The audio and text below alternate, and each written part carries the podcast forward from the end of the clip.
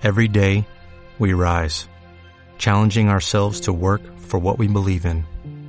At U.S. Border Patrol, protecting our borders is more than a job, it's a calling.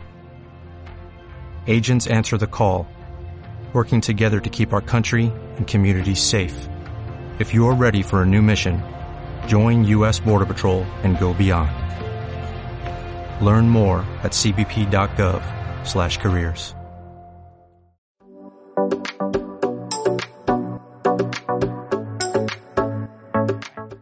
Vamos a la palabra de Dios, bienvenidos todos, qué bueno compartir estos días tan intensos, tan interesantes, tan especiales de la iglesia cuando tenemos tantos cambios.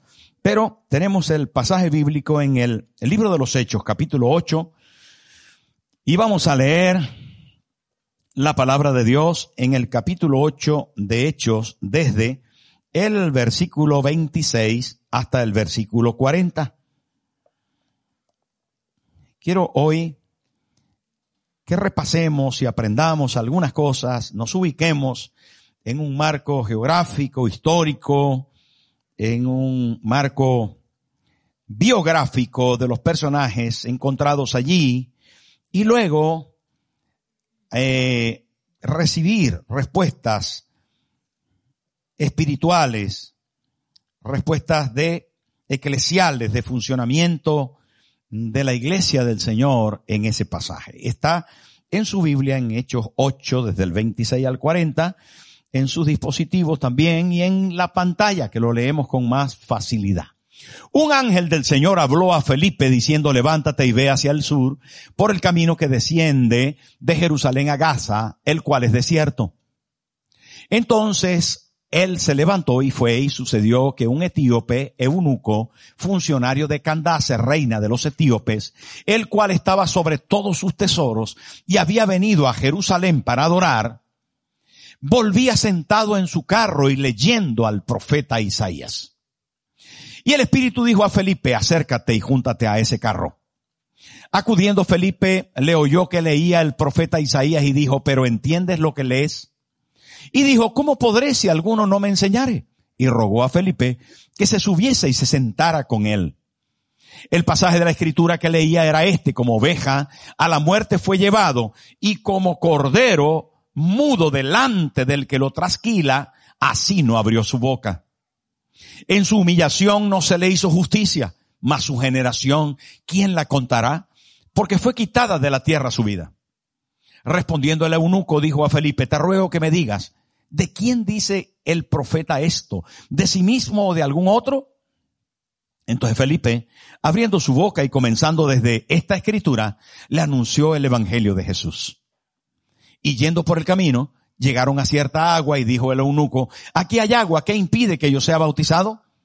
Felipe dijo, si crees de todo corazón, bien puedes. Y respondiendo dijo, creo que Jesucristo es el Hijo de Dios. Y mandó parar el carro y descendieron ambos al agua, Felipe y el eunuco, y le bautizó.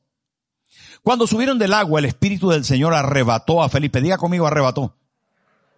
Y el eunuco no le vio más y siguió gozoso su camino. Pero Felipe se encontró en Azoto y pasando anunciaba el Evangelio en todas las ciudades hasta que llegó a Cesarea. Qué bonito pasaje.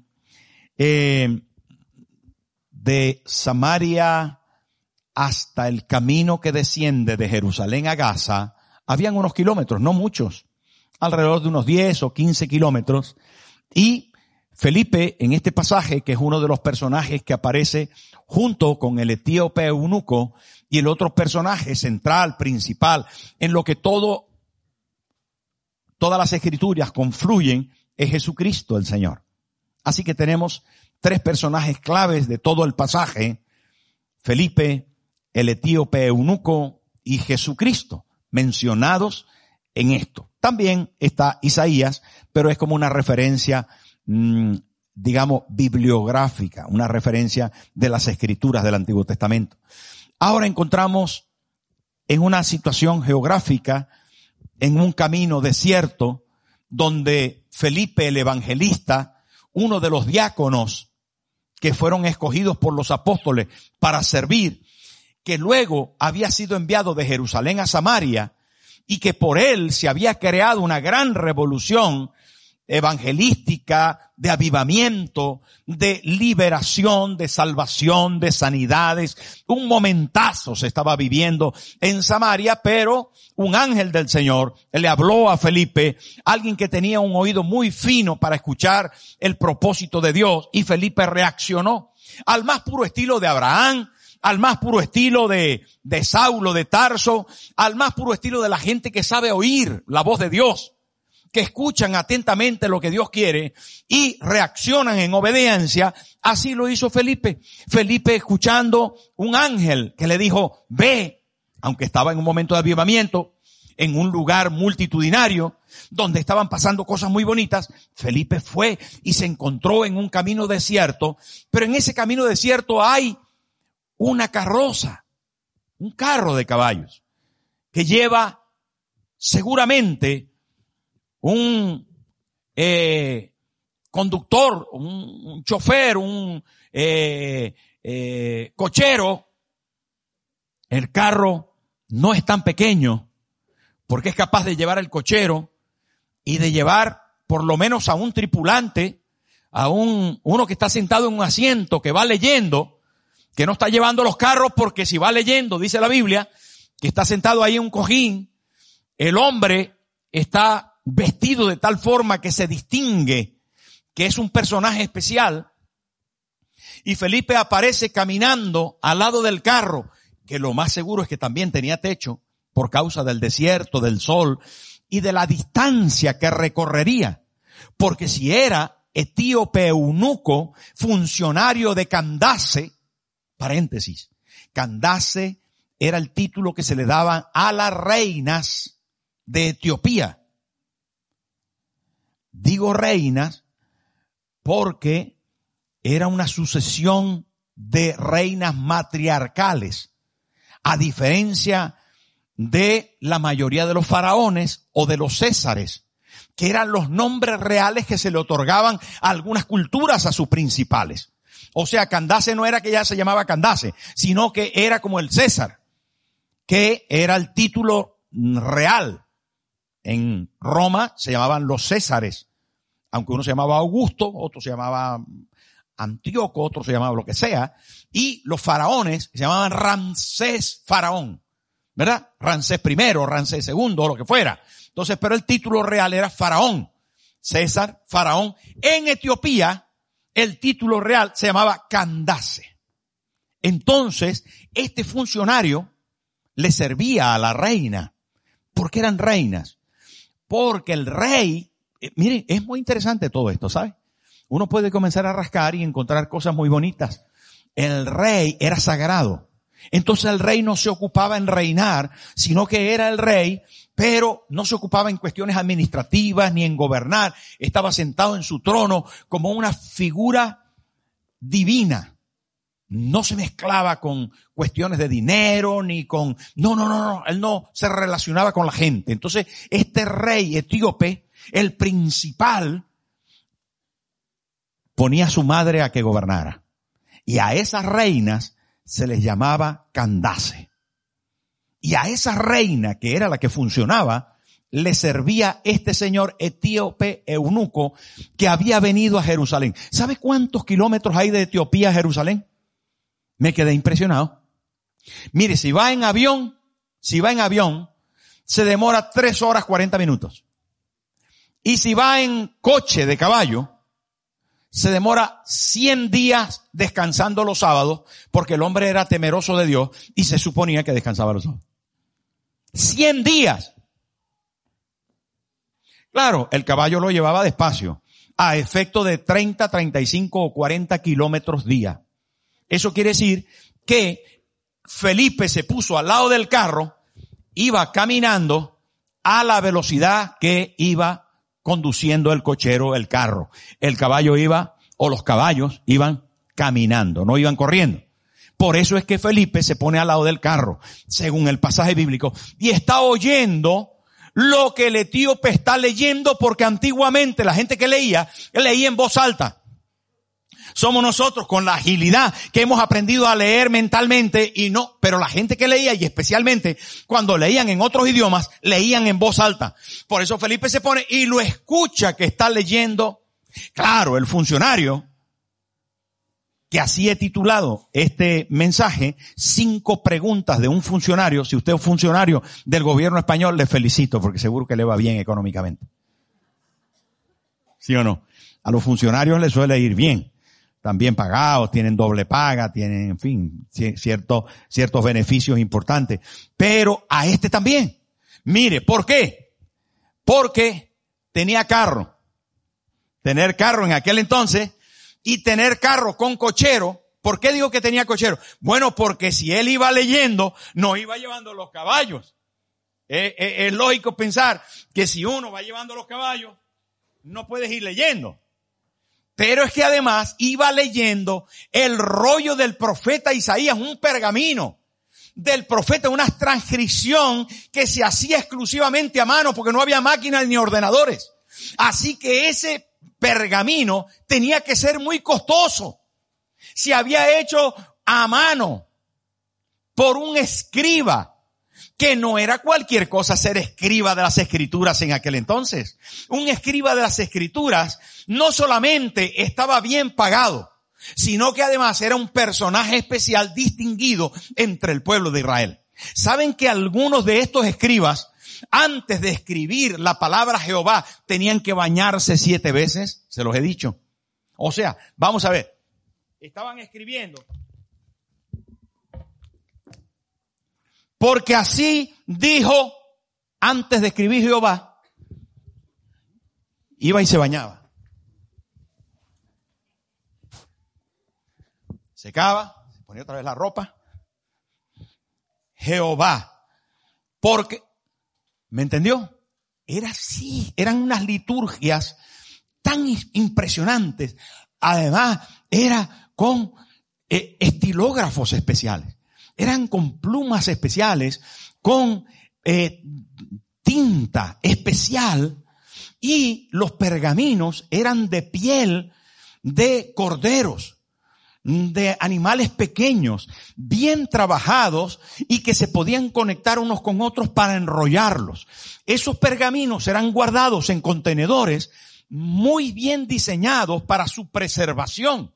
Si usted analiza todo lo que quedó de las escrituras antiguas, que hoy todavía se puede observar, se pueden ver, hay escrituras en pergamino desde hace casi tres mil años que encontraron en el mar muerto, en las cuevas del Qumran. Usted seguro ha escuchado eso.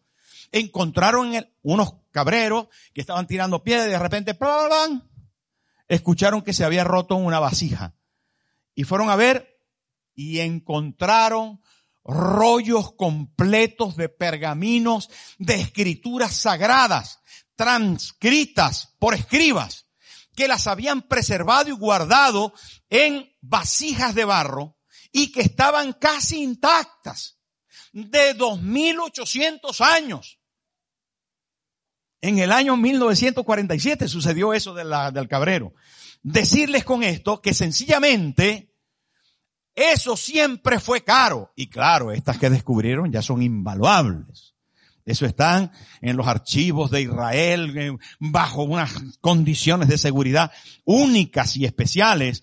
No solamente no solamente porque eran papiros muy bien trabajados, digo papiros, eh, eh, pergaminos muy bien trabajados, sino por el contenido.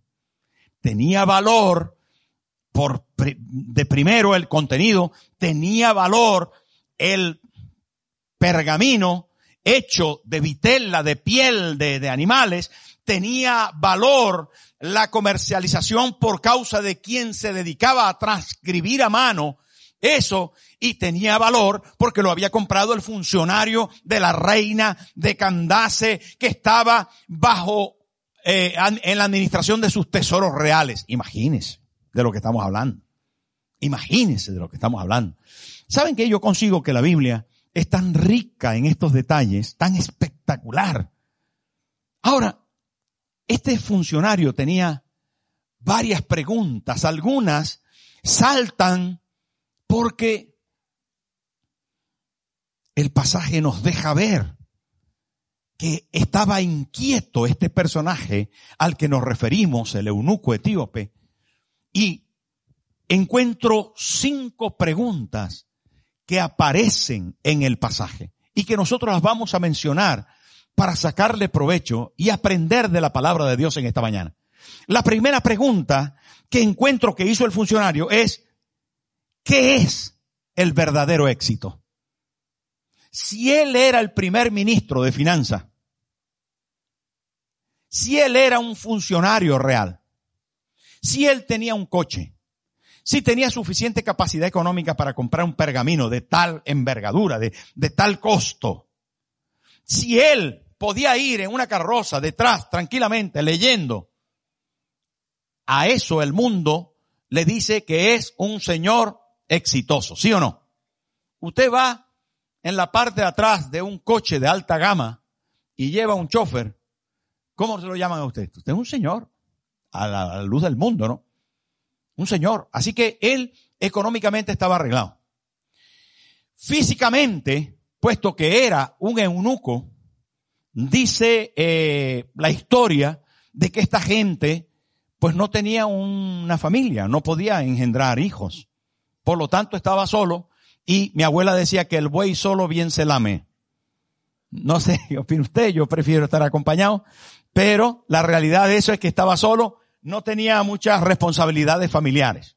La otra cosa es que su éxito, a pesar de todo esto, sencillamente parece que estaba cuestionado por sus inquietudes. Habían cosas que no entendía. De manera que el éxito económico, que posiblemente el éxito individual en el aspecto de ausencia de familia puede ser cuestionado. Puede ser que el éxito no se encuentre en lo que el mundo llama éxito. Puede ser que la satisfacción, el, el, el, sentirse pleno, la realidad de la eh, realización no consista en los bienes que uno puede poseer ni consista en la ausencia de personas que estén bajo tu cargo o responsabilidad. No consiste en solo esas cosas que tal vez complementen pero no es la razón de la felicidad. El hombre estaba inquieto, inquieto por lo espiritual. Y es que a la hora de lo pequeño, definitivamente el mundo espiritual pesa mucho en el alma de una persona. El, cuestionamiento de qué será de mí en la eternidad es algo que se lo preguntaron todas las generaciones y que hoy se sigue cuestionando esa magnífica y extraordinaria pregunta que por A o por B aparece en las páginas de las escrituras. ¿Qué puedo hacer para ser salvo? ¿Qué puedo hacer para heredar la vida eterna? ¿Dónde puedo encontrar algo que me garantice que voy a vivir en el más allá? ¿Qué me evita de ir al infierno? Dijera alguno. Y etcétera, etcétera. Es que queridos amigos, al final de la vida, no es importante la cantidad de dinero que tengas, ni los amigos que te pudiste haber echado. No es tan importante las casas que tengas, ni las propiedades, ni los viajes que hayas hecho. Sencillamente al final de la vida hay otras cuestiones de mayor relevancia que dan significado a tu existencia. ¿Estás de acuerdo conmigo o no? Claro. Segunda pregunta que se hace el funcionario. No solamente se pregunta, ¿qué es la verdadera felicidad? Sino que él se pregunta, ¿quién me puede enseñar? ¿Quién me puede enseñar lo que no entiendo? Porque hay cosas que no comprendo de las escrituras, de la Biblia, del libro eterno, del libro de Dios. Hay cosas que Dios me ha hablado que yo no puedo comprender, dice el, el etíope eunuco. Él está leyendo, Felipe lo está escuchando. Bueno, si usted se da cuenta de, de lo que se registra, sencillamente puede llegar a la conclusión de que Felipe en qué idioma está escuchando. La copia posiblemente que había comprado el etíope debía haber sido en griego. Debía haber sido en griego. ¿Por qué? Porque el griego era la lengua universal. Las escrituras se escribieron en hebreo, en arameo y el Nuevo Testamento en griego. Pero entonces si decimos que se escribieron en hebreo y arameo, la parte del Antiguo Testamento, seguramente que el original estaba en hebreo y que habían hecho transcripciones en griego. De hecho, la historia registra que en Alejandría, en el norte de África, habían gente que se había ocupado en hacer transcripciones, mmm, muchas, importantes, en griego, porque el griego era el idioma del helenismo. El helenismo, ¿verdad? Y el imperio romano se había utilizado de eso y había diseminado, había eh, eh, llevado por el mundo el idioma griego. Por lo tanto, cuando el mundo estaba preparado con caminos y con idioma, Jesús vino. A ver, no quiero andar en eso, pero es importante mencionarlo porque lo más seguro, según algunos comentarios, es que lo que el etíope eunuco estaba leyendo era en griego. Y como Felipe sabía griego, también sabía arameo y también sabía hebreo, porque así la mayoría de la gente sabían esos idiomas. Uno porque crecieron en la casa con otro, con él, y el otro porque lo aprendieron en la escuela o en la calle. El caso es que en ese momento Felipe se acerca y está leyendo, está oyendo cómo lee el etíope y Felipe le pregunta, ¿entiendes lo que lees? Y él le responde, ¿cómo puedo entender si nadie me explica? No hay quien me explique. Ahí está el pasaje en la pantalla. ¿Quién me explica? Saben, en este mundo, hermano, hay cosas que nadie las explica. Nadie las explica. Porque está por arriba de las explicaciones y de las cuestiones está el materialismo que campa a sus anchas y la gente cree que todo es dinero. ¿Saben? Esta semana tuve un encontronazo con, con el espíritu del materialismo y ofende mucho cuando la gente solo piensa en plata. ¿Sabe? Es una absoluta y total miseria pensar solo en el dinero. Y se lo digo hoy a todos porque tenemos que aprender a corregirnos y a dar valor a las cosas que lo tienen, al amor, a la comprensión, a la fe en las personas. Tenemos que aprender a dar valor a la familia, a la esposa, a la esposa, a los hijos, a los padres. Tenemos que aprender a dar valor a la iglesia. Tenemos que aprender a dar valor, hermano, a las cosas que realmente son eternas. Cuando usted se acueste en su último lecho de muerte, ¿sabe quién va a querer que esté a su lado? Pues su mujer, su marido, sus hijos, sus padres. Que estén con usted la gente que usted verdaderamente quiere. El materialismo se esfumará se fumará el dinero y quedará solamente aquellos que le acompañaron. Y hablando de acompañar, este hombre, eunuco, etíope, funcionario, está diciendo, no puedo entender si alguien no se acerca a mí. Qué cosa más tremenda. ¿Qué responsabilidad tiene la iglesia de acercarnos a un mundo que exige respuestas? Qué importante el escuchar atentamente la palabra hoy para decir que hay un mundo que es tremendamente material, que necesita una respuesta de Dios, de las escrituras, que necesita sencillamente el poder escuchar que Cristo es el centro de la vida que no hay otra cosa que podamos tener de más valor, que podamos hacer, que podamos acercar, que no hay otra cosa, que no hay otro nombre debajo del cielo dado a los hombres en que podamos ser salvos. Este hombre dice con toda la profundidad, dice el eunuco, no entiendo, ¿quién me puede enseñar? ¿Quién me puede enseñar? Saben, queridos hermanos, esto es tremendo. Esto es verdaderamente tremendo. Ahora, no solamente pregunta dónde está el verdadero éxito. No solo pregunta quién me puede enseñar, sino que le dice a Felipe, el evangelista, el hombre de Dios, la persona que el Espíritu ha traído ahí a su lado, le dice, por favor, ¿te puedes subir a mi carro? ¿Te quieres acercar? Y esto es un reto grande. El miércoles estuvimos con los pastores y los líderes de la iglesia, con las redes, y estuvimos hablando acerca de esto, porque el eunuco era un personaje absolutamente diferente. Primero, si era eunuco es porque estaba castrado. Así que el hombre tiene unas inquietudes propias, estando o acabando de estar en un mundo tan religioso, tan profundamente cerrado como era el mundo judío de Jerusalén. Él viene de Jerusalén. Y en Jerusalén estaba el templo. Y en el templo los eunucos no podían entrar, se tenían que quedar afuera, en el atrio.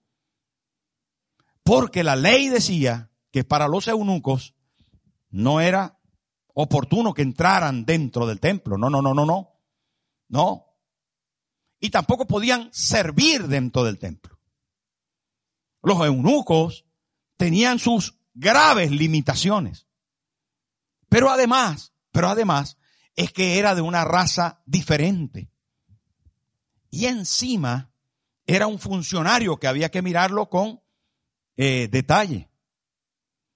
Pero él, estoy convencido que en medio de lo que estaba viviendo, en medio de la frustración de sus incógnitas, de sus preguntas, encima de las limitaciones que le había puesto la religión, él tiene una inquietud por descubrir la verdad. Él está en una posición de buscador. Él anhela encontrar algo que le ayude, que le permita transitar en la vida de una manera más feliz, como lo acabamos de decir. Y saben, hermano, la Biblia nos enseña claramente que Dios es un Dios que da respuesta a la gente que tiene preguntas, a los buscadores. Dios es un Dios bueno que cuando tú estás buscándole, cuando anhelas de Él, Él se hace presente. Aunque lo busques por un camino errático. Digo, Saulo de Tarso quería de Dios, pero quería por un camino que no era correcto. Pero en el camino a Damasco encontró a Jesús, quien le enderezó. Y puede que tus motivaciones iniciales y puede que tu forma de hacerlo no sea la correcta, pero tranquilo, que si tú quieres a Dios lo vas a encontrar. Amén. Lo vas a encontrar, insiste, no te des por vencido. No permitas que nada, ni la tradición, ni la religión, ni la gente pueda obstaculizarte el camino hacia el Señor. Él se te va a presentar, Él te va a ayudar. Ahora, nosotros como iglesia cada uno de nosotros debe facilitar la oportunidad a esos buscadores. Por favor, dice, ¿te quieres subir conmigo a mi carro? Ah, entonces el carro podía llevar hasta tres personas. A lo mejor podía llevar cuatro o cinco. A lo mejor un carro más, en más condiciones. Dice, venga, súbete. Hay espacio aquí para los dos. Y así me explicas. Me parece escuchar la calle que dice, por favor, explícame las escrituras. Por favor, dedícame tiempo, un poquito. Tú que estás tan ocupado en la empresa, que tienes tanto trabajo, que tienes familia, por favor, puedes sacar unos minutos para disipularme. Por favor, te puedes quedar conmigo un ratito para explicarme. Ya sé que tú no eres el especialista más especialista, pero seguro que conoces cosas que yo todavía no. Por favor, cuéntame, explícame. ¿Qué dice aquí? ábreme la Biblia, por favor. Siéntate conmigo y estudiemos un poquito en el grupo vida acerca de lo que el pastor predicó el domingo. Vamos a ahondar juntos. Vamos a sellar en nuestro corazón la palabra. Vamos a sentarnos con el discipulado de la pastora y vamos a aprender un poquito más. Que no solamente sea la emoción de cantar y de escuchar al pastor el domingo, sino que nosotros dos también podamos apartar un tiempo para ser formados y de vez en cuando llámame y así te cuento cómo me va y las incógnitas y preguntas que tengo. Por favor, te necesito y te necesito disipulándome. Yo quiero ser un alumno, no que te enseñores de mí, no que te apropies de mí, pero sí que me acompañes. Acompáñame. Saben, hay algunos hijos en la casa que necesitan un poquito de discipulado de ti, papá y mamá. Papá y mamá, a lo mejor necesitas un poquito de discipulado de tus hijos, porque están más puestos que tú.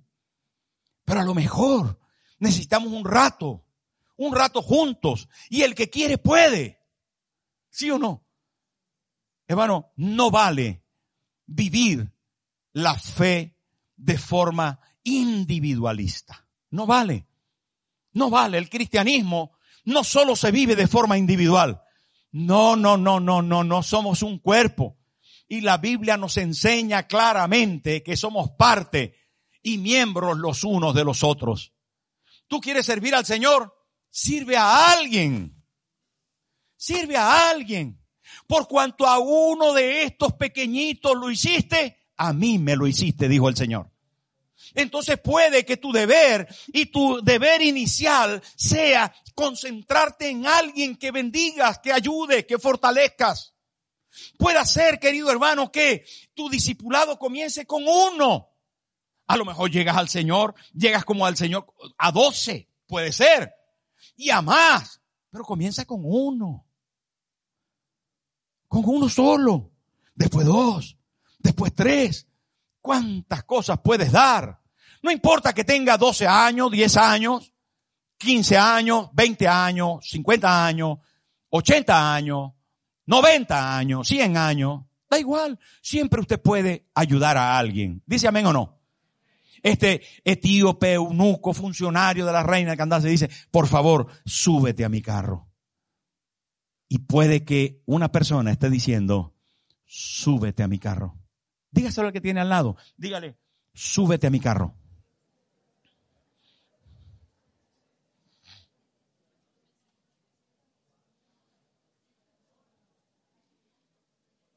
Bueno, a lo mejor es una bicicleta. Pero no se trata de la comodidad del carro. Se trata de la lección que recibes en él. Es la lección de quien va manejando la bicicleta. Yo me monté una vez con uno que era en moto y me mordió un perro. Todavía tengo la seña. Me mordió un perro. Pero en este caso, lo que quiero decir, lo que quiero decir, lo que quiero decir es qué bonito, hermano, poder ser parte de la vida de otro de forma continua, con propósito con un propósito de discipulado, de compartir lo que hemos recibido del Señor, ¿sí o no? ¿Ah? Mire, la Biblia dice que Felipe se subió con él y comenzó a compartirle acerca de Jesús, partiendo desde esta escritura. ¿Sabe qué era esa escritura? Isaías 53, 7 y 8. La vamos a leer, porque está ahí en nuestra Biblia. Por cierto, que esta escritura que nosotros leemos hoy es la misma que leyó el etíope eunuco y que le explicó Felipe. Porque se descubrió en el 1947 en las cuevas del Qumran unos, ya se los comenté antes, unos pergaminos que datan de muchos años antes, transcritos de forma tan perfecta que son igual. O sea, lo que se transcribe de el tiempo de los masoretas, de gente por allá, nombres raros que, que escribieron en el Qumran, de una, de, de un grupo de ermitaños que se encargaban de transcribir. Es exactamente igual que los originales hebreos, de donde se trajeron. O sea, se ha mantenido una sucesión de la escritura del profeta Isaías de tal manera tan fiel que es impresionante. Impresionante. Llegaron a ser estas escrituras las más antiguas que se conservan, pero las tradiciones orales y las tradiciones escritas se mantienen fieles al original del profeta Isaías. Es brutal el descubrimiento. El más grande descubrimiento sobre las escrituras de los últimos tiempos. De verdad. Y ahí está el pasaje de la escritura que leía. Como oveja a la muerte fue llevado y como cordero mudo delante del que lo trasquila, así no abrió su boca. En su humillación no se le hizo justicia, mas su generación, ¿quién la contará? Porque fue quitada de la tierra su vida. Déjelo ahí, versículo 33. Imagínese, atención, esto es apasionante, ¿saben? Esto es apasionante, es una cosa, una locura. Porque el Espíritu Santo cuando dirige, no dirige por casualidad, dirige y es perfecto en su dirección. Diga conmigo, Espíritu Santo, dirígeme. Es una buena oración, ¿eh? Nico, el eunuco etíope, tenía el rollo abierto y estaba leyendo. Estaba leyendo. En su humillación no se le hizo justicia, mas su generación, ¿quién la contará? Vuelvo a decir, ¿quién lo está leyendo? Un eunuco. ¿Saben qué es un eunuco? Claro, uno que no se puede reproducir. Y hay una promesa que él está leyendo que dice que la persona, aunque lo mataron, lo sacrificaron, lo limitaron, le hicieron mil perrerías, pero él tiene la capacidad de reproducirse. Y el eunuco está leyendo eso. Dice, esto, esto me interesa. Esto me interesa. Porque yo tampoco me puedo reproducir. A mí también me han hecho cosas. Y resulta que hay alguien que a pesar de su sufrimiento está garantizando que se puede reproducir generacionalmente. Esto es muy interesante. Para él digo, no, a lo mejor usted no es eunuco, pero de aquí está hablando de algo diferente que él no entiende. Él no entiende. Pero nosotros sí entendemos que en el mundo espiritual hay una posibilidad de reproducción generacional, de marcar a mis generaciones de forma espiritual con salvación y con vida en Jesucristo. De que está hablando de un Cristo de la gloria que tiene la capacidad de impregnar, de marcar, de señar no solamente mi vida, sino la de mis generaciones por fe que estamos hablando del Dios de Abraham, del Dios de Isaac y del Dios de Jacob, del Dios generacional, del Dios que es capaz de hacer posible lo imposible, el Dios que es capaz de producir lo que el hombre no puede. Y de eso le comienza a hablar Felipe. Es espectacular y el hombre está inquieto, explícame, explícame, explícame. ¿Cómo puede ser esto?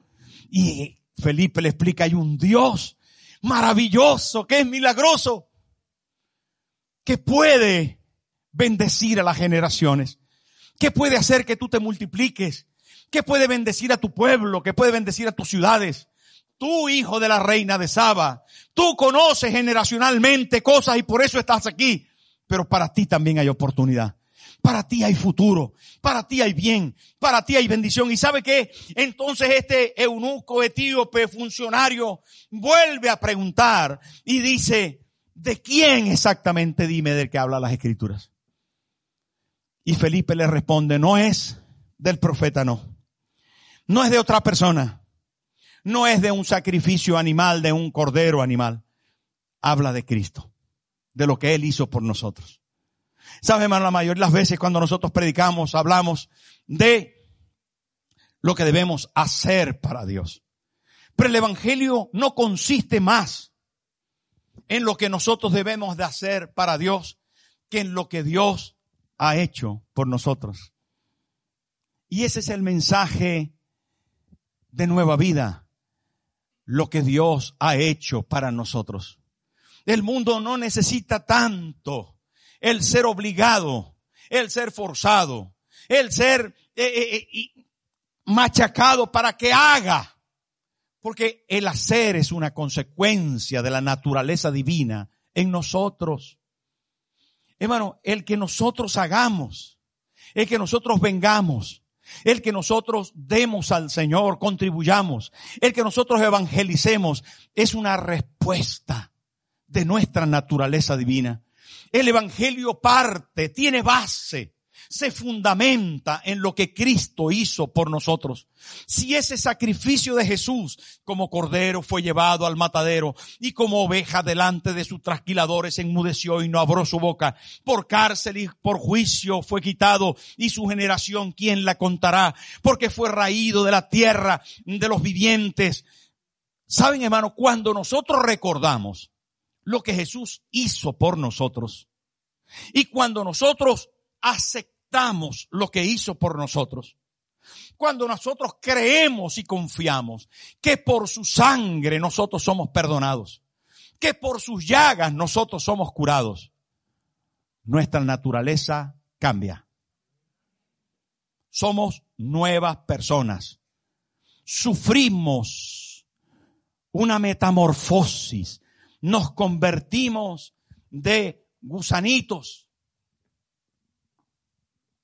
en mariposas.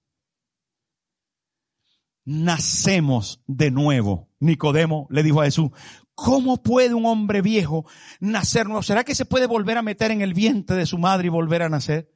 No, porque estás muy grande y cabezón. Es del espíritu. Es posible. Dígale al que tiene al lado, es posible nacer de nuevo. Y si quiere le dice, es posible nacer de nuevo, cabezón. No, no le diga eso, no le diga eso, que es guapo. Que es guapo. Lo que pasa es que algunas veces nuestra cabeza gobierna nuestro espíritu. Y entonces ahí no se puede dar pie a lo que Dios es capaz de hacer. Necesitamos que nuestra cabeza se reduzca y que nuestro espíritu crezca. Entonces vamos a nacer de nuevo. Amén o no.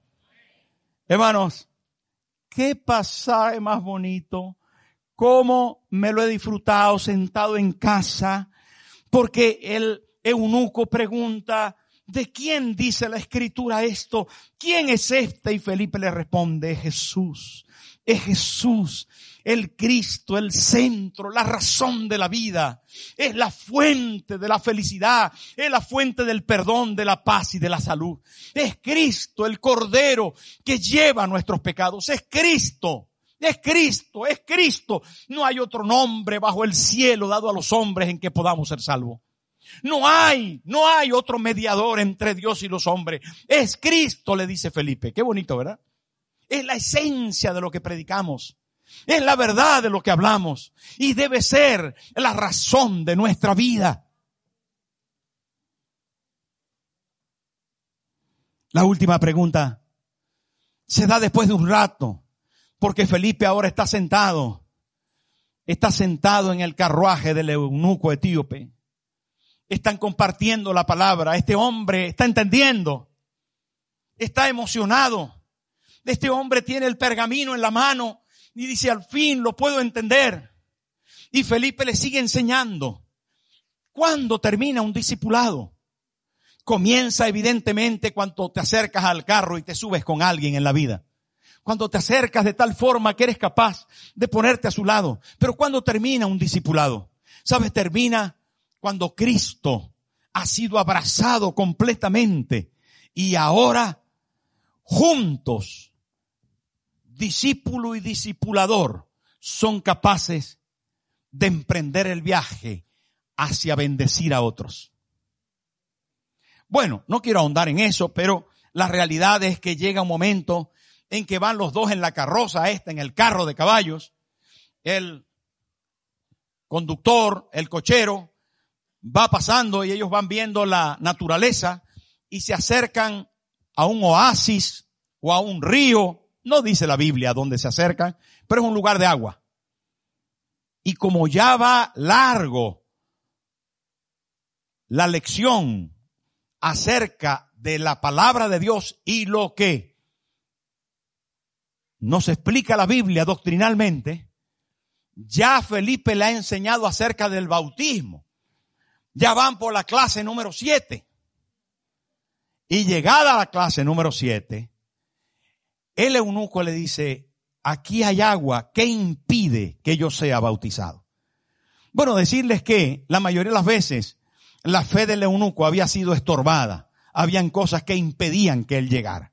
Ya les hablé de que no podía entrar al templo. Ya les hablé que era de otra raza. Ya les hablé que era un funcionario de otro estado. Ya les hablé que tenía su casa a cuatro mil kilómetros. Bueno, muchos obstáculos. Y él ahora vuelve a decir, Felipe, aquí hay agua. ¿Qué impide? ¿Qué cosa tengo que ahora hacer o, me tengo que aguantar también esto? Y Felipe dice, no, no, no, no. No impide nada.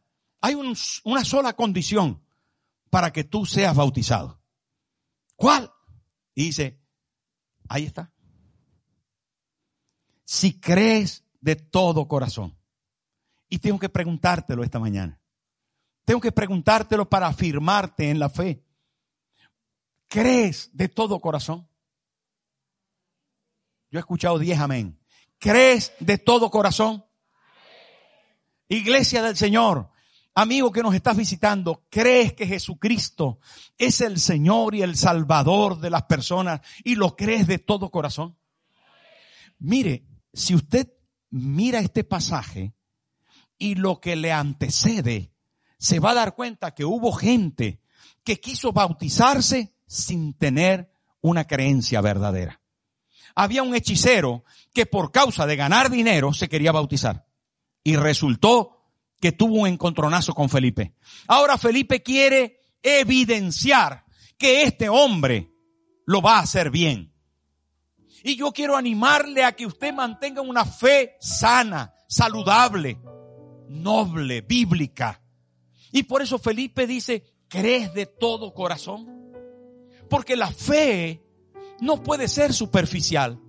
La fe tiene que ser comprometida, de verdad, genuina. La fe tiene que ser acorde a los principios. Y los principios enseñan que es confiando, amando, entregado. La fe, querido hermano, es una entrega. La fe, para que sea genuina, tiene que ser una fe sincera. Y él dice, creo que Jesucristo es el Hijo de Dios. No dice, yo lo estoy haciendo de verdad. Yo, no, no, Yo creo que Jesucristo es el Hijo de Dios. Que Dios lo envió a morir por mí. Que vino a entregar su vida por mí. ¿Usted cree de corazón? ¿Cree que Jesucristo es el Hijo de Dios? ¿Cree que Él llevó sus pecados en la cruz? ¿Cree que Él sana sus enfermedades? ¿Usted cree que Jesús está vivo y que le puede acompañar en su vida diaria? ¿Sabe, hermano? Qué bonito esto. Bajaron, se bautizó. Y esta quinta y última respuesta le hizo vivir una vida de felicidad. Porque lo dice. Versículo 38 o 39. 39, sí. Cuando subieron del agua, del bautismo, el Espíritu del Señor arrebató a Felipe.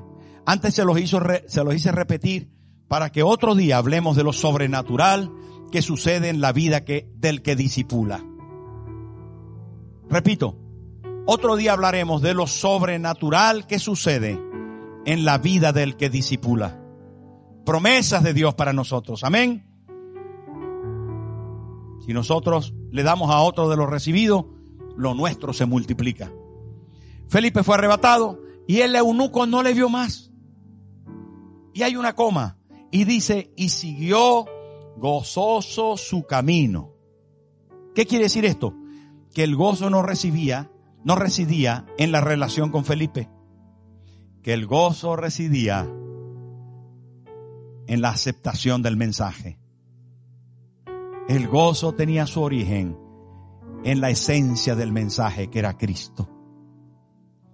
Cristo no solamente responde nuestras preguntas, es el centro de nuestra vida, sino es el elemento principal de nuestra realización, satisfacción, gozo, verdad de vida. ¿Tiene a Jesús? Si tienes a Cristo, tienes la vida. Si tienes a Cristo, lo tienes todo. Si no lo tienes, por más que tengas dinero y posición, títulos y distensión, coche y cochero, da igual, no se trata de eso. Con Cristo lo tienes todo. Sin Él no tienes nada. Y hoy Él está aquí más que nunca, hermano, para responder nuestras preguntas, para saber que hubo gente que insistió en alcanzarlo, lo tuvo y que fue suficiente. Póngase en pie, por favor. Póngase en pie. Cierre sus ojos conmigo y con sus ojos cerrados ponga la mano derecha en el corazón. Mano derecha en el corazón. Y diga conmigo, Señor, voy a buscarte siempre. Mi alma tiene hambre y sed de ti. Y de lo que tengo de ti, voy a compartir con otros. Voy a sentarme con otros en su carro para hablarles de ti. Yo quiero, Señor, no solamente tenerte, sino también servirte. Cuenta conmigo. Y hoy, también como etíope, quiero decirte que mi camino en adelante lo quiero vivir contigo. Tú eres mi gozo y alegría. Tú eres mi realización, Jesús. Quédate conmigo para siempre.